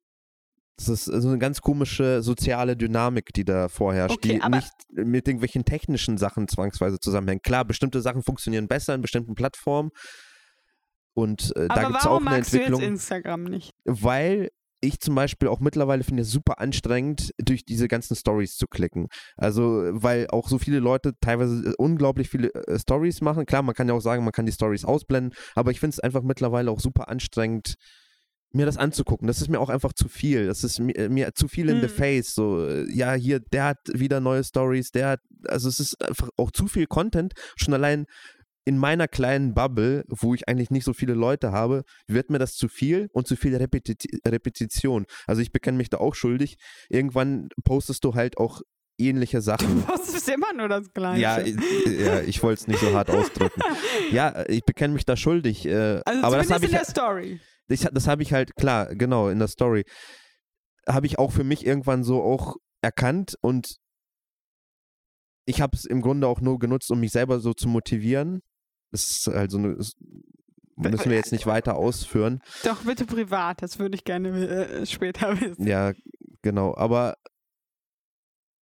diese Repetition, das heißt, man, es wird viel Inhalt generiert, der eigentlich kein echter Inhalt ist, weil es einfach immer Ja. wieder irgendeinen Alltag von Leuten zeigt, der ja sowieso immer mehr oder minder gleich ist. Ja, das sehe ich äh, schon muss auch ich daran so. wirklich teilhaben? Muss ich, muss ich das alles sehen? Nee, aber das Nein. kannst du ja auch einfach dir nicht angucken. Ja, deswegen Du kannst ja auch den Feed einfach angucken. Das ist ja gerade der Unterschied. In den Stories wird viel Alltagskram gepostet, der weniger interessant ist. Und wenn jemand etwas in seinen Feed postet, dann heißt das ja eigentlich schon wieder, okay, das erachtet er als so wichtig, dass es nicht nur 24 Stunden Ja. lang gezeigt wird, sondern länger. Also würde ich jetzt zum Beispiel dir äh, empfehlen, dir nicht mehr die Stories anzugucken, sondern nur ein bisschen im Feed zu scrollen. Aber das heißt nicht, dass ich nicht auch sage, es gibt sehr viel kritische Punkte an Instagram. Ich habe es bei dir nur so sehr nachgefragt, weil, wie gesagt, ich finde, dass du Instagram halt relativ viel benutzt. Ich vergleiche das jetzt einfach mit mir. Äh, oder mit irgendjemand anderem. Also es gibt natürlich Leute, die das viel, viel mehr noch benutzen als du. Aber ich zum ich bin, Also ich finde es krass, dass du sagst, dass ich das viel benutze. Ja, du hast also, ja wirklich diversen Content, äh, Content auch auf deiner Seite über irgendwelche Sachen, die du. Du hast halt auch viele Hobbys und die äh, stellst du auf Instagram schon zur Schau. Und da gibt es viele Leute, die das nicht machen, die äh, vielleicht einen Beitrag oder zwei Beiträge auf, auf ihrer Seite haben. Du hast ja schon mehrere und du postest auch relativ was in deiner Story. Das ist genau das Problem, was ich damit habe, weil du sagst ja selber auch zu Recht, okay, man sollte dann auch einfach auf diese Pinnwand oder wie hast du es genannt gucken? Feed. Auf den Feed gucken. Und da merke ich halt, dass die meisten Leute beim Feed eigentlich fast nichts haben, aber sie posten halt ständig ihren Alltag rein. Ja der nicht zwangsweise so spannend ist, nachdem man das halt fünfmal gesehen hat. Aber ich, ich habe das Gefühl, dass das bei Instagram halt der Schwerpunkt ist, dass die Leute genau über ihren Alltag äh, berichten und diese interessanteren Sachen die sind auf Instagram auch einfach super schlecht dazu, halt darstellbar. Halt unter, ja, also ich habe zum Beispiel Sachen gepostet, wo ich halt irgendwie äh, ein Cover mache auf, auf dem Piano oder auf, auf Gitarre und da fangen schon die Schwierigkeiten an. Du, wenn du das da hochladen willst, ist das super unbequem im Vergleich zu YouTube. Dann äh, sind plötzlich Audio und Video asynchron. Also diese Plattform, was das angeht, ist einfach kompletter Mist. Also das ist überhaupt ja nicht dafür geeignet. Äh, also deswegen äh, werde ich es auch, glaube ich, in Zukunft nicht mehr machen. Es ist eigentlich Nein. ja eine ne Bildplattform. Es wird dann zwar jetzt irgendwie erweitert um diese Reels, schon allein diese Bezeichnung Reel, das ist jetzt ein Reel. Ja, sag doch einfach Video, äh, keine Ahnung. Ich, Aber also, es ist ja nicht äh, einfach nur ein Video, es gibt ja auch noch Instagram TV. Ja, guck, guck, mal, das ist mir schon, das ist mir schon zu, zu komisch alles. Also benennt doch die Sachen irgendwie klarer und äh, zugänglicher. Zur Information, ist, Andreas genau, ist äh, bereits 35 Jahre alt. Ja, das, das, das ist tatsächlich irgendwann dann nicht mehr zugänglich, weil einfach auch einfache Inhalte kompliziert oder mit so einem Jargon transportiert werden, wo du nicht klar verstehen kannst, nach welchen Spielregeln funktioniert das jetzt. Warum darf das jetzt 15 Sekunden lang sein? Das darf jetzt 30 Sekunden lang sein. Das ist alles komplett intransparent und für mich auch einfach unlogisch. Das hat keinen Sinn für mich.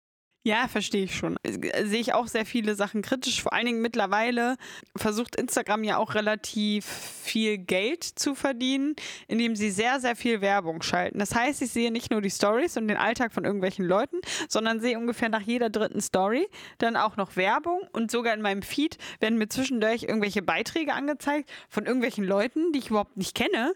Wo die jetzt genau herkommen, das wird mir auch nicht ganz klar. Also ich bin jetzt auch nicht kein großer Fan von Instagram. Ja, aber von mir aus soll jemand da drauf sein, der das gerne möchte. Genau das, was du benennst, ist ja auch schwierig, wenn du dann durch den Feed scrollen willst und einfach so viel Masse an irgendwelchen komischen Informationen auftaucht, ja, die, die mich gar nicht interessiert. Algorithmus teilweise. Also für mich ist äh. diese Social-Plattform einfach mittlerweile so gut wie gar nicht nutzbar. Also wirklich nur minimalistisch äh, nutze ich das. Und die, da irgendeinen Content abzurufen, ist für mich uninteressant. Da finde ich YouTube einfach tausendmal besser. Ja, YouTube ist dafür auch, glaube ich, besser gemacht. Mhm. Aber die, dieser, dieser, dieser Content von Alltäglichkeiten und auch wir, wir sehen jetzt, wie jemand isst oder wir sehen jetzt, wie jemand sich schminkt oder das, das ist für mich halt auch komplett eine Welt, die ich nicht nachvollziehen kann.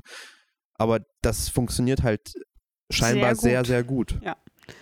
Also ich bin auch hm, mäßig äh, interessiert daran. Also es gab mal eine Zeit lang, da bin ich auch ein, zwei Influencerinnen gefolgt, gefolgt, gefolgt, weil ich zum Beispiel deren Style richtig geil fand. Und ich wollte dann halt eigentlich auch nur sehen, wenn die sich irgendwelche neuen Sachen gekauft haben oder irgendwelche Outfits hatten. Das hat mich dann halt interessiert, einfach so aus Inspirationszwecken dafür, wie ich vielleicht dann auch mal ein Outfit mir zusammenstellen kann oder keine ja, Ahnung. Okay. Was.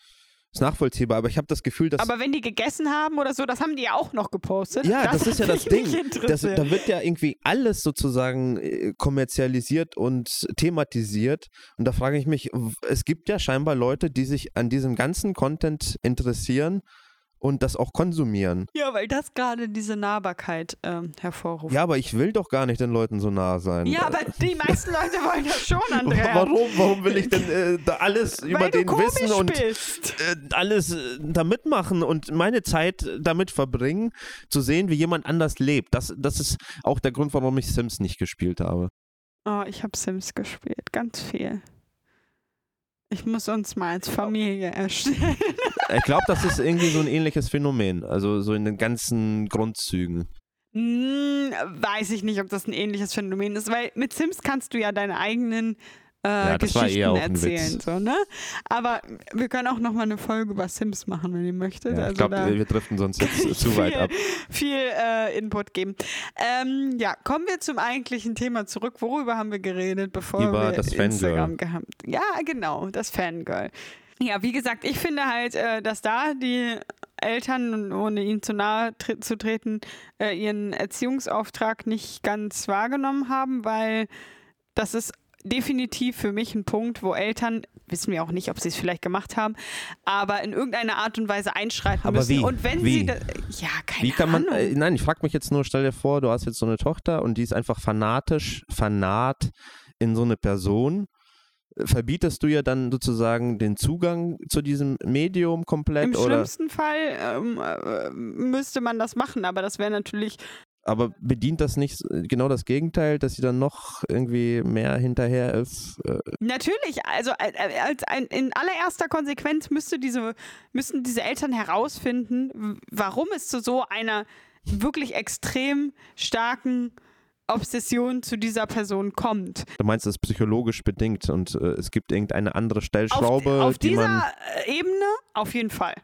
Dieses Mädchen hat, ich, will- ich finde es asozial, Ja, das drück zu es sagen. aus, drück es aus. Also hat ganz offensichtlich für, in meinen Augen ein psychologisches Problem. Sonst würde sie sich nicht so krass darauf fokussieren, weil für sie ist nichts wichtig, nichts. Außer dieses Mädchen 17, 18 Stunden am Tag am Handy zu sein. Und das stellt sich für mich auch noch mal noch deutlicher dar, ist, als sie nämlich dann, da, ich weiß nicht, was jetzt äh, Henne-Ei-Problem, das erste war, als sie dann wirklich eine Freundin gefunden hatte, die sie als beste Freundin bez bezeichnen konnte, hat sie wesentlich weniger Zeit damit verbracht und hat auch gesagt, sie hat Hm. eigentlich gar keinen Bock mehr auf diese Fanpage. Also was hat diesem Mädchen gefehlt? Irgendein Mensch, der ihr nahe Ja. steht, bei dem sie sich verstanden fühlt Ja. und keine Ahnung was. Und Und vielleicht auch ein Vorbild ja, irgendeine Form hat. ja. Und da- das zeigt doch, dass dieses Mädchen auf jeden Fall sehr, sehr unglücklich vorher war und Ja. irgendwie versucht hat, dieses Unglück mit dieser Social-Media-Person irgendwie zu füllen. Und deswegen kann ich jetzt natürlich keinen allgemeinen Rat für, für eine Mutter geben. Ich bin auch keine Expertin, die da überhaupt befragt werden sollte. Aber ich glaube, wenn man sowas feststellt, dann muss man auf jeden Fall irgendwas tun. Man kann das nicht einfach angucken. Also 18 Stunden am Handy, sorry, also da würde ich auf jeden Fall den Zugang, wenn, wenn ich mir nicht anders zu helfen wüsste, würde ich dann auf jeden Fall den Zugang zu diesem Medium sperren und sagen, so mein Kind, du musst auf jeden Fall schlafen und essen und zur Schule gehen. Das ist wichtig. Äh, Dafür muss man sorgen. Das ist mein, mein, mein Auftrag, den ich habe, wenn ich ein Kind bekomme. Ich glaube, das können wir so stehen lassen. Also ich wollte da gar nicht wirklich gegen argumentieren. Ich wollte es nur nochmal ausarbeiten. Du wolltest mich nur noch ein bisschen zur Weißglut bringen, ne? nee, nee, also das, was du sagst, äh, sehe ich genauso. Ja. Also du hast vollkommen recht. Also, aber ich finde es halt äh, ganz allgemein, auch die anderen, das ist ja nur exemplarisch jetzt wirklich ein Mädchen gewesen, aber auch diese Leute, die dann da in Scharen aufgetaucht sind, nur um jemanden zu sehen, der da wirklich nicht mal was macht. Also auf ein Konzert zu gehen und so, das verstehe ich. Ich gehe da hin, ich gucke mir eine Band an, die ich cool finde, bin da zwei Stunden, werde von denen unterhalten. Fair enough. Ich gehe zu einem Comedian, der erzählt mir zwei Stunden Witze. Ich gehe auch nur hin, wenn ich den wirklich witzig finde.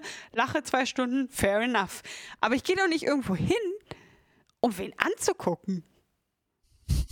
Ja, äh, du, äh, du rennst bei mir da offene Türen ein. Also ich kann dir das auch nicht erklären.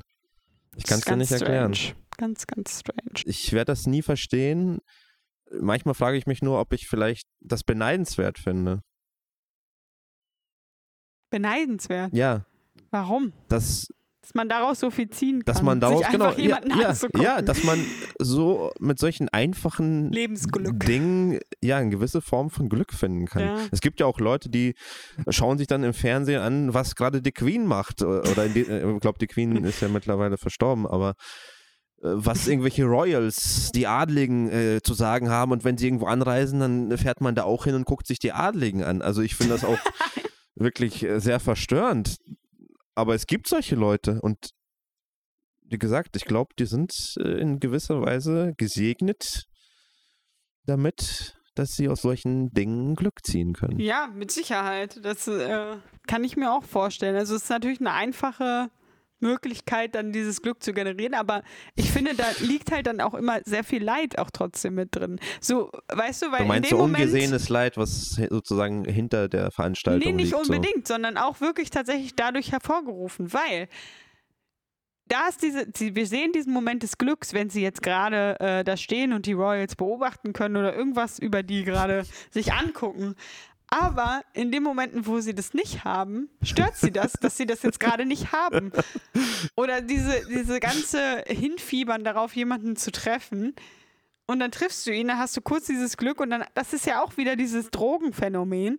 Das ist dann kurz dieses, Mhm. oh, geil, jetzt habe ich ihn gesehen und dann danach, was machst du dann? Dann musst du ihn ja wiedersehen und dann musst du ja wieder irgendwas organisieren, dass du dir, also weiß ich nicht, da, da lebst du halt irgendwie dein Leben vollkommen auf irgendwas Merkwürdiges Das ausgerichtet. ist so komplett so nach externen Faktoren ausgerichtet. Ja, also weiß ich nicht, finde ich äh, eigentlich eher problematisch, zumindest in einem äh, sehr extremen Ausmaße. Vielleicht ist das halt auch einfach so eine Ausprägung von Flucht. Ja. Also es gibt ja diesen Eskapismus äh, in allen Bereichen oder in verschiedensten Formen.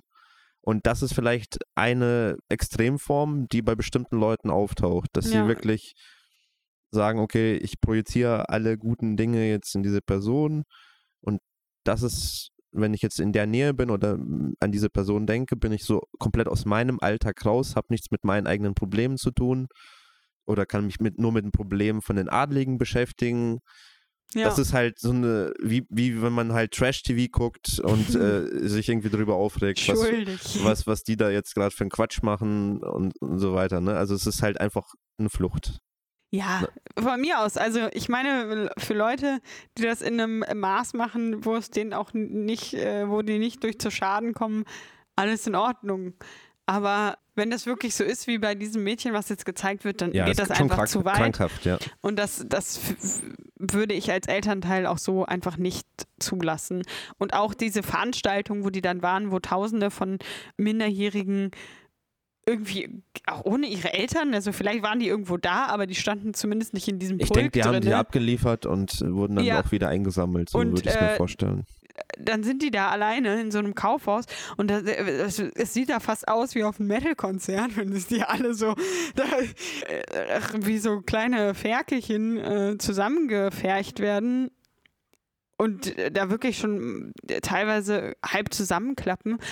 Also, Also, die, die, das, ich habe dir gesagt, das ist ja jetzt äh, eigentlich noch lächerlich. Also eine Wall of Death würden die nicht überstehen. Ja, aber das sind Achtjährige. Die brauchen keine Wall of Death zu überstehen. Wenn ich mit 20 mir sage, okay, ich muss jetzt unbedingt hier in Wacken und im Schlamm äh, unter Menschen in der Wall of Death fallen, so, dann von mir aus mach das. Ja, aber, Aber- deswegen, die, das ist die Vorbereitung. Das ist das Vorbereitungscamp für Wacken. Also du meinst, die ganzen Leo-Fans, die werden später auf Wacken. ja, Äh, das ist die natürliche Tra na gut, Transition. also wenn, wenn das der Fall ist, dann äh, sollen die sich da mal gut vorbereiten. Aber ich äh, schätze, dass äh, zumindest äh, 90 Prozent davon das nicht Also ich habe das lockerer gesehen mit diesen Einfärchen und so. Das, das fand ich jetzt noch nicht so beklemmend, was, Doch, was das ich da gesehen Aber habe. vielleicht Das auch, weil ist, ich das einfach als persönliche Angst empfinde, Ja. zwischen tausend Menschen eingequetscht zu sein. Und äh, ja, also für mich wäre die Wall of Death wirklich eine Wall of Death, weil ich glaube, ich würde einfach einen Herzinfarkt bekommen, wenn ich da so zwei Bullen auf mich zu äh, rennen sehen würde. Nee. Okay. Also entweder Headkick oder. ja, aber ich würde gerne mal nach Wacken oder so fahren. Na gut, das ist jetzt ein anderes Thema. Irgendeinen Punkt hatte ich noch, genau. Also einen, einen Punkt hätte ich auf jeden Fall noch, den ich diskutieren Ja. würde. Und zwar die Dokumacher werfen ja ein kritisches Bild auf dieses Geschehen. Auf welches Geschehen? Naja, diese Instagram-Welt und Mhm. natürlich die Familie, die da involviert ist.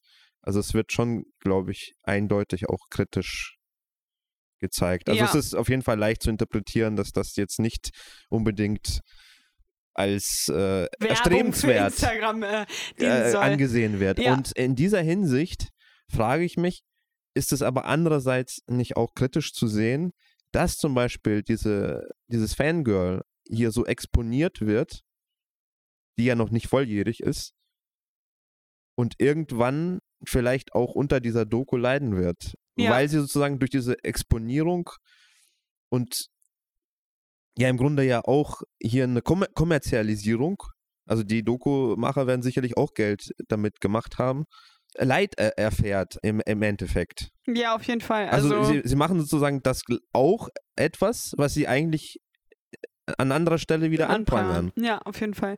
Also ich glaube, äh, sie, die, für die Doku ähm, Männer, für die Dokumacher ist das hier so ein bisschen so, ja, sie wird also quasi geopfert für Mhm. zukünftige Mädchen, Ja. denen das Gleiche passieren könnte. So. Könnte man jetzt auch natürlich kritisch äh, betrachten. Ich glaube aber, das ist so ungefähr die, die, die Sichtweise von diesen Dokumachern. Aber ich sehe das auch so und ich habe es ja vorhin auch schon gesagt, als wir es geguckt haben, dieses Mädchen wird höchstwahrscheinlich in zehn Jahren diese Doku sehen und das ganz, ganz schrecklich sehen, wie sie sich da vielleicht verhalten. Also vielleicht Mhm. auch nicht. Vielleicht wird sie auch sagen, oh, bin ich froh, dass ich jetzt nicht mehr so bin. Aber ja, das wird in zehn Jahren wahrscheinlich für sie ganz, ganz komisch sein, sich das anzusehen und auch vielleicht jetzt schon ein Problem sein. Denn vielleicht gucken jetzt ihre Klassenkameraden das und sagen, du bist ja ein richtig komisches Fangirl von dieser Leo. Geh doch, küss dich mit Leo, küss dich mit Leo oder so ein Scheiß. Also äh, Kinder sind ja einfach Ja, auch ja. grausam und äh, die nehmen äh, alles, äh, was sie kriegen können, um irgendwie einen äh, den sie jetzt auserkoren haben, in irgendwie eine Ecke zu drängen und sich dadurch irgendwie als Gruppe besser zu fühlen. Also ja, ist sicherlich auch kritisch zu betrachten, dass dieses Mädchen hier so äh, zur Schau gestellt wird. Ich meine, bei Leo gilt ja im Grunde auch das Ähnliche. Bei ihr könnte man jetzt vielleicht noch besser argumentieren, dass, Dass sie ja sowieso exponiert und wenn sie das jetzt von dieser anderen Seite machen, dann ist sozusagen kein zusätzliches Leid entstanden. Ja, wobei sie, sie sie ja auch noch auf eine andere Art und Weise jetzt zeigen und das ja in Anführungszeichen, ob es dann gut oder schlecht im Ende für sie wäre, wäre zu fr- fragen, sich sogar negativ auf die Karriere von Leo auswirken könnte, insofern, dass sie sagen, boah, so ist die in echt. Nee, die wollen wir uns jetzt nicht mehr angucken oder so, ne? Also ich glaube schon für alle auch weitreichende Folgen durchaus möglich durch so eine Dokumentation. Ja, also sie stellen ja die wirklich in sehr privatem Rahmen dar. Ja. Und andererseits ist ja Leo auch so bestrebt, er zeigt nicht jetzt unsere, unser Haus und nicht unseren Gartenzaun. Das fand ich in, äh, in, auf vielfältiger Weise diese Szene irgendwie sehr interessant. Zum einen halt, weil sie aufzeigt, dass Leo irgendwie äh, so, so Verantwortungsbewusster ist als verantwortungsvoll ist, genau das.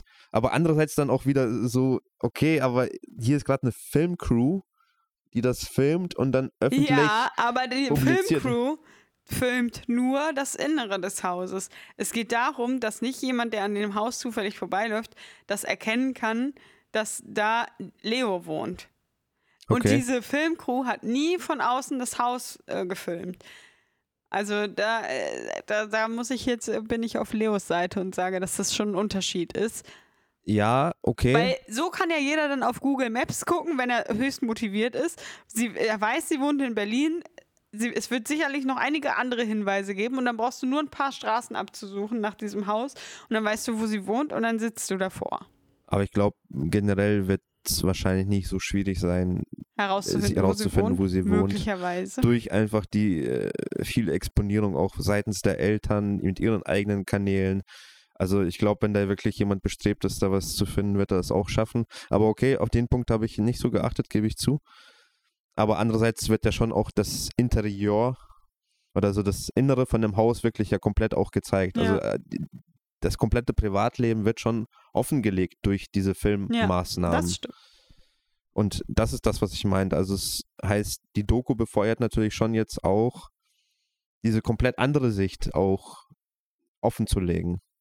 Und ja, also ich denke, da- das ist sicherlich so etwas in der Richtung, was du gesagt hast, dass man hier bewusst dieses Opfer auch eingeht und sagt, okay, vielleicht werden die Menschen hier negativ dadurch beeinflusst. Aber auch vielleicht ganz viele gerade auch die andere Jungen. positiv. äh, Menschen. Aber wir nehmen das jetzt in Kauf. Aber da muss ich auch wieder sagen, dass auch äh, ja 100% diese Mutter von diesem Fangirl zugestimmt haben muss. Und das.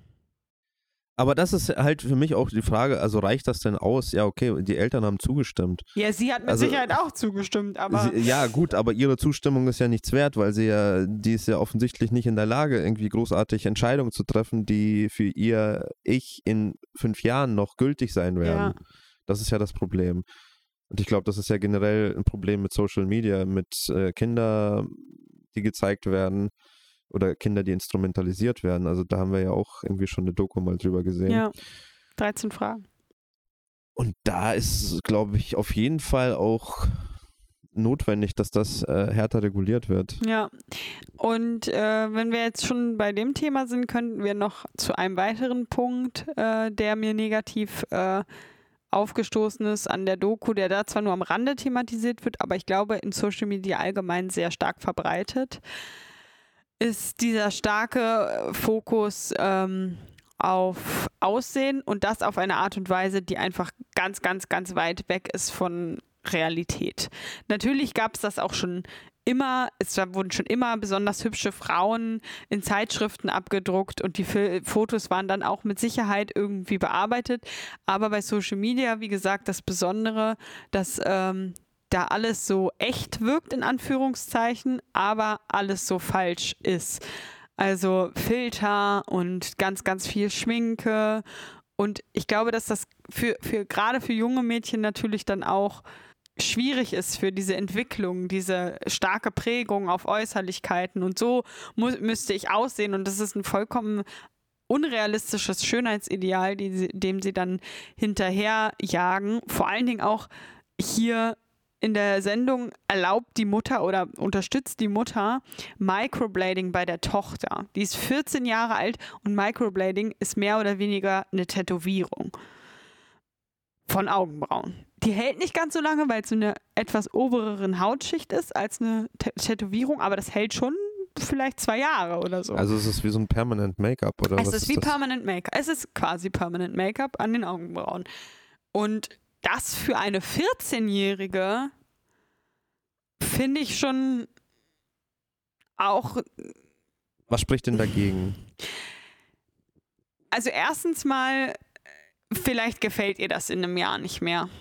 Und wenn sie das mit 14, kann sie das, glaube ich, nicht so gut entscheiden. Mhm. Zweitens mal kann dabei auch was schiefgehen. Also ist das ein medizinisches Risiko, dem man sein Kind nicht unbedingt aussetzen müsste, weil warum? Ja. Außerdem äh, glaube ich auch, dass das für, die, für das natürliche Braunwachstum wahrscheinlich auch nicht optimal ist, wenn da irgendwelche Löcher in die Haut reingestoßen werden. Und wenn man 14 ist, dann entwickelt sich ja auch das noch ein bisschen. Mhm. Und als großer Überpunkt, mit 14 sollte nicht mein größtes Problem sein, wie ich aussehe und dass ich jetzt meine Augenbrauen tätowiere, sondern äh, erstmal etwas anderes. Und man muss sich auch ein Stück weit, also ich nehme mich dann nicht raus, dass ich sage, äh, Aussehen ist total unwichtig und fühlt euch alle gut so, wie ihr seid. Nein, wenn man äh, bedacht äh, irgendwann gewisse Sachen wie Microblading macht oder sich die Haare färbt oder von mir aus sogar eine Schönheitsoperation, nicht mit 14, sondern wenn man das durchdacht macht zu einem Zeitpunkt, wo man sein, das auch beurteilen kann, ist das vollkommen äh, legitim, kann das jeder für sich entscheiden. Aber ich finde halt für ein 14-jähriges Kind sollte da halt noch nicht so. Und ich bin mir ganz, ganz äh, 100% sicher, dass hierfür auch eine Zustimmung der Eltern erforderlich ist. Also, dass das eigentlich ab 18 ist, Microblading. Und die Mutter hier zugestimmt hat, dass das dieses Kind schon mit 14 darf. Und es gibt natürlich auch immer Gründe, warum bestimmte Dinge vielleicht erst ab einem bestimmten Alter.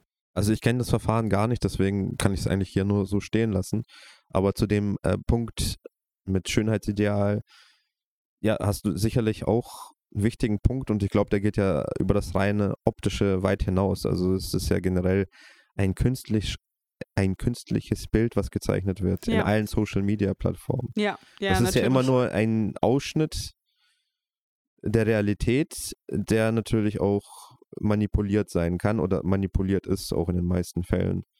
Ja, und das selbst heißt- wenn nicht, dann zeigt das wahrscheinlich einen guten Moment und Ja. nicht Äh, Genau, es ist ja. selektiv, äh, vielleicht manipuliert und damit immer ein sehr verzerrtes Bild von der Realität und betrifft natürlich äh, alle, alle Punkte, also auch abseits des Optischen. Ja. Und das ist natürlich per se schwierig, wenn die Gesellschaft so weit ist, dass die Hauptinteraktion über Social Media Plattformen abläuft. Also wenn irgendwann sozusagen der echte Kontakt und der echte Einfluss von realen Menschen so weit abnimmt, dass man hauptsächlich durch diese Information genährt wird. Also in diesem Setting wird dann das natürlich höchst problematisch und dann wage ich es dann auch schon fast anzuzweifeln, dass man, selbst wenn man erwachsen ist, sich noch dieser Einflüsse entziehen kann. Das heißt, äh, klar, äh, also es ist so- sowieso äh, schwierig für ein Kind, sich zu entscheiden, aber selbst für einen Erwachsenen ist es dann irgendwann nur, noch schwierig zu differenzieren zwischen einer echten Notwendigkeit, etwas an sich zu ändern. Ja, eine Notwendigkeit besteht ja sowieso nicht, aber ich glaube schon, dass dann manche Leute das auch als eine Notwendigkeit Nee, aber ansehen, ich eine glaube, ob bestimmte das äh, OP durchzuführen. zu unterscheiden, ob das wirklich intrinsisch ist, dass man irgendetwas verändern möchte oder ob das von außen kommt. Ich glaube, das ist der Kernpunkt. ja, Weil wenn ich das, jetzt, äh, genau. wenn ich jetzt zum Beispiel schon immer unzufrieden war mit keine Ahnung, meinen Brüsten und ich habe trage das zehn Jahre mit mir rum und ich persönlich gucke mich an und sage, ich hätte jetzt gerne, keine Ahnung, Mhm. etwas bis größere Brüste. So what? Dann mach es. Nachdem du dich in einem guten äh, Gespräch mit einem Arzt über alle Risiken aufklären lassen hast. Aber nicht, weil ich, also wenn das dann von außen kommt, ich habe jetzt auf Instagram gesehen, dass alle so das und das haben, das will ich jetzt auch. Das ist, glaube ich, die falsche Motivation, äh, das zu machen. Genau, das ist eine vollkommen richtige Differenzierung. Und ich glaube aber, man unterschätzt schnell, dass auch Erwachsene nicht von diesen Einflüssen frei sind. Also nur wenn man erwachsen ist, heißt es ja nicht, dass man plötzlich irgendwie so eine Nur noch Superkraft hat. richtige Entscheidungen Äh, genau, treffen. dass man, ja, alle Erwachsenen treffen immer nur richtige Entscheidungen natürlich. Und man ist immer noch manipulierbar. Wir haben ja auch über Werbung gesprochen in einer der Folgen und das ist für mich hier halt auch äh, ein Punkt, dass, dass man mehr oder minder immer durch die Inhalte, die man konsumiert, beeinflusst wird. Da kann man nicht wirklich was gegen machen. Um Gottes Willen, wir konsumieren ziemlich viel äh, kritische Inhalte, Andreas. Wie bitte? Wir konsumieren ziemlich viele kritische Inhalte. Wir sollten vielleicht aufpassen, was das mit uns macht. Ja, das über kurz oder lang wirkt sich das alles in irgendeiner Form aus. Da bin ich mir äh, sicher. Das ist unser Experiment, unser Selbstexperiment. Jetzt lässt du natürlich die Zuschauer hier im Unklaren, was, was für komische Inhalte du meinst, aber jetzt denken sich alle irgendwelche wildesten Stories aus, Ja, was wir hier konsumieren, aber vielleicht ist es besser, das so im Dunkeln Ja, zu lassen. genau. Also einfach der Fantasie freien Lauf lassen. Vielleicht werden wir das eine oder andere ja auch nochmal irgendwann mit den Zuschauern teilen. Ich denke auch, dass so ein paar Formate hier durchaus äh, besprochen werden sollten. Gut. Jetzt haben wir eineinhalb Stunden. Ich denke, das ist ein guter Punkt Ja, aufzuhören. ich, ich, es reicht, glaube ich. Ja. Auf Wiederhören. Bis zum nächsten Mal bei Gerade gesehen mit Laura und Andreas. Ciao. Ciao! Instagram-würdiger Abschluss.